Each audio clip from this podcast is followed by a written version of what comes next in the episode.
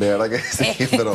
es perverso. Buenos días a todos los Usted adelgaza. Eso es cariño público, ese cariño público. Claro que en sí. enero adelgaza. A él tampoco le Totalmente. servía, tanto así que el botón se le Yo soltó. tuve que cambiar de. Iniciamos, bueno, un nuevo año, nuevos retos. De hecho, traigo una lista de deseos para, para el Ejecutivo, Legislativo, Judicial también. Pero quiero empezar un poco hilando la conversación de la importancia de que este 2 de enero las palabras que escuchemos del señor presidente no sea un discurso que, como bien dijo el diputado Juan Diego Vázquez, no importa si es corto o largo, pero que sea un discurso lleno de acciones, que haya un compromiso y que sea real. Yo pienso que yo no puedo estar aquí hablando de educación como me gusta hacerlo, si no accionara en temas educativos, si no investigara en educación, si no hiciera propuestas en educación.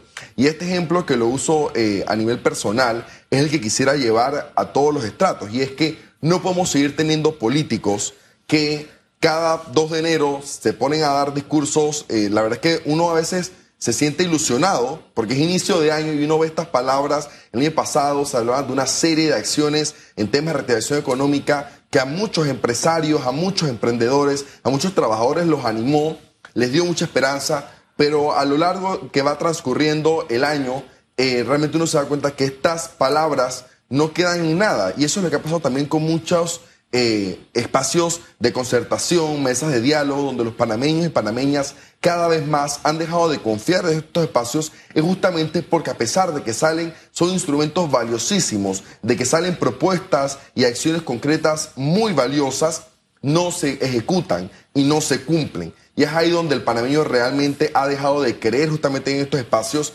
que a mi consideración son necesarios, pero son realmente válidos y son realmente y realmente benefician al país una vez que pasa del discurso a la acción y donde realmente nosotros podemos ver el beneficio que trae al país estas acciones que vienen sin importar de qué órgano, pero que vienen de la mano de un líder que pueda pasar del- de las palabras a la acción.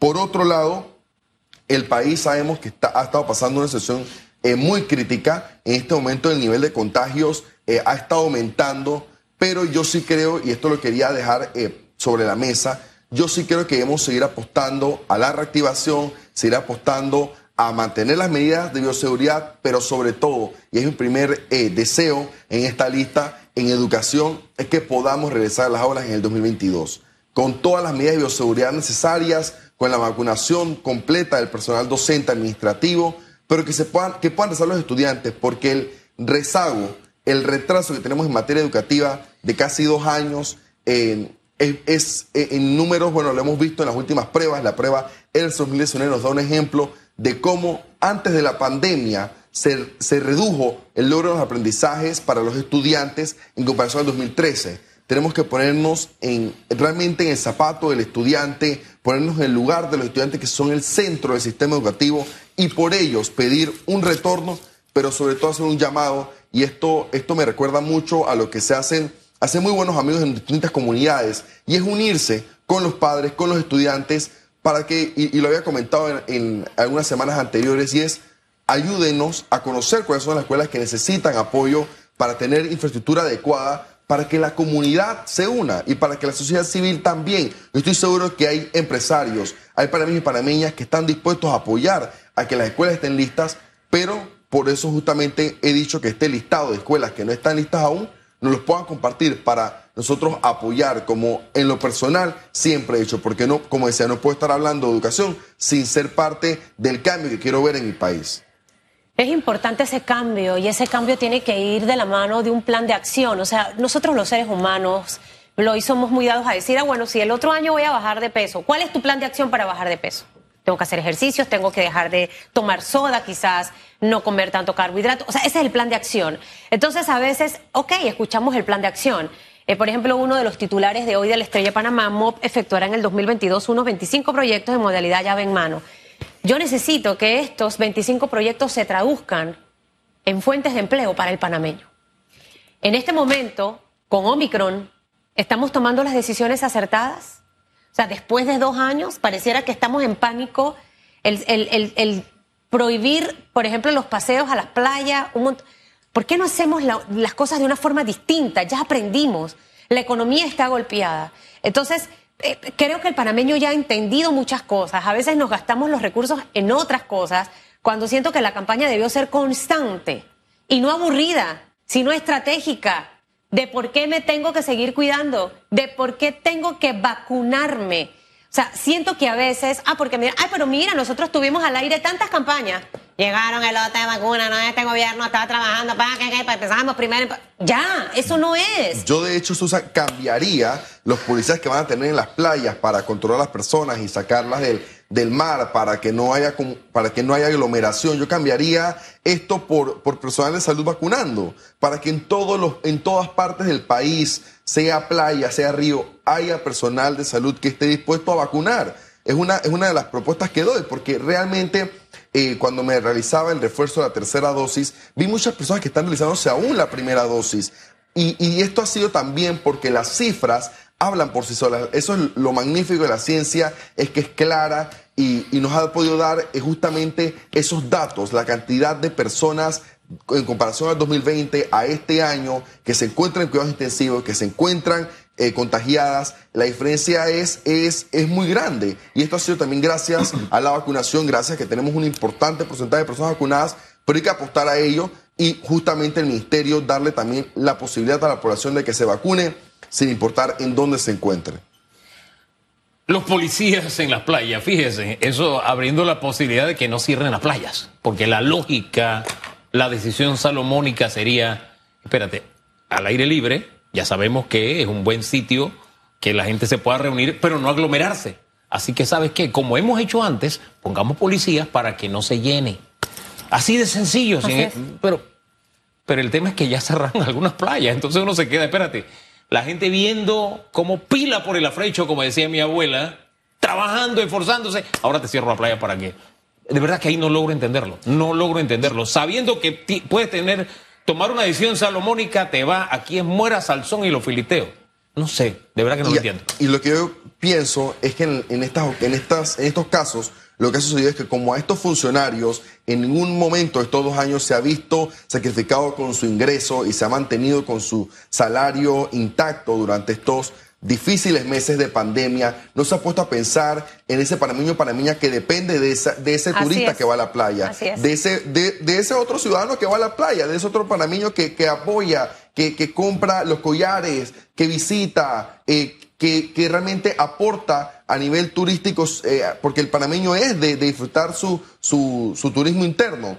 Y entonces, esto es lo que ha sucedido también, y lo he visto en estos dos años, es que muchos de estos tomadores de decisiones no han sido empáticos con aquel que realmente vive de esto. Hoy, hoy veía la cantidad de aglomeración que hay en los buses eh, y yo digo, hay buses colegiales que tienen dos años sin trabajar.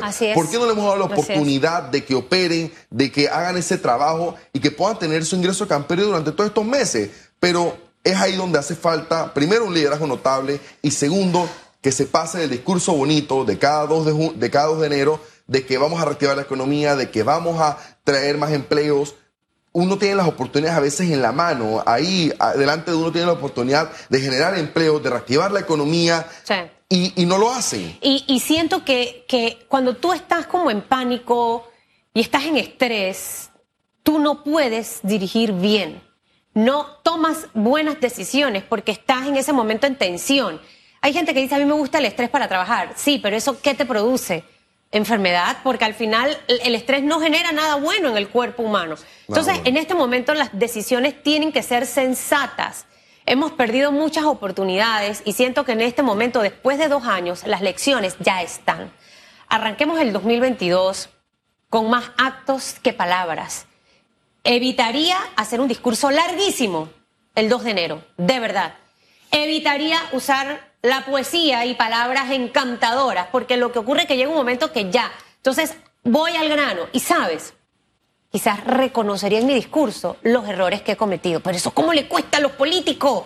mi querido es, algo que, es algo que no vemos. Eh, yo creo que puedo contar con los dedos de una mano los políticos que reconocen sus errores, pero no solamente esto es importante, Susan, sino que yo, yo quisiera proponerles algo más, que antes de decirlo en un discurso lo demuestren lo demuestren con un plan, lo demuestren con, con hechos, lo que vayan a decir, demuestren con hechos lo que han podido estar haciendo estos dos años. Después de cinco años es que vemos algunos también que dicen es que yo hubiera hecho, es que sabes que me hizo falta esto, me hizo falta lo otro, pero se rodean de personas que dicen que todo está bien y ese es otro error que tienen. El, el poder rodearse de personas que ojalá los tuvieran ustedes ahí al lado, ¿no? Que los critiquen, que le hagan esa, esa crítica constructiva y que permita mejorar su gestión es algo que pocos políticos de nuestro país tienen y son y tienen la valentía de poder tener, acercar y llamar para que trabajen con ellos. Es que, ¿sabe qué? Lo triste en este tema es lamentarnos, lamentarnos y lamentarnos sin corregir el origen del problema. Y el origen del problema está en nuestra constitución. El presidente va a rendir un informe, así de sencillo. Y un, un informe es yo vengo y te cuento lo que yo quiero y punto lo que yo quiero. Pero en el informe yo puedo decir, esto no lo logré. Entonces, entonces siento que, pues sí, uno puede aspirar a muchas cosas, pero lo que la práctica nos ha demostrado Cambiemos la práctica. es que hay sistemas donde, le pongo el ejemplo España, Gran Bretaña. El presidente va, sí, rinde un informe, pero ¿sabes qué? Es cuestionado por los diputados, por los legisladores, por los senadores. Y son estos por eso, por eso cuando llega ese momento el país prácticamente se detiene, porque tienes la oportunidad no de decir, es que yo inicié la obra, es que el diputado que está allá te puede decir, presidente, yo voy todos los fines de semana, la obra no ha comenzado. Y así de frente. Y así, hablando, se entiende la gente. Ojalá. Me explico. Pero ¿eso cómo cambia? Cambiando una constitución, dándonos una constitución acorde a los tiempos actuales.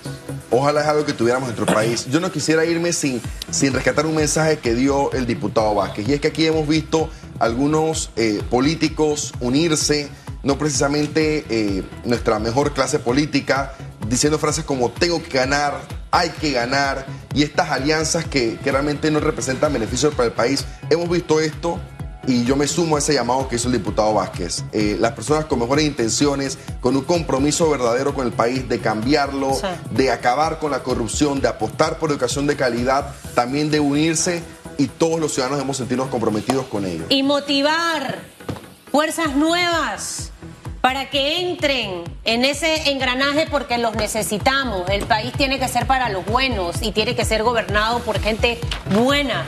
Yo tuve un jefe que decía, Susana, a veces hay que salir de la caja y atreverse a hacer las cosas. Si fallas y te fue mal, es parte del aprendizaje. Entonces, cambiemos un poco la manera en la que se hacen los 2 de enero y empecemos a cambiar las cosas porque la ciudadanía sí cambió. Entonces ya no se comen el cuento como antes. Que tenga un feliz año. Hoy vinimos todos de tonos rosas, rojos en las corbatas, acompañados del rojo intenso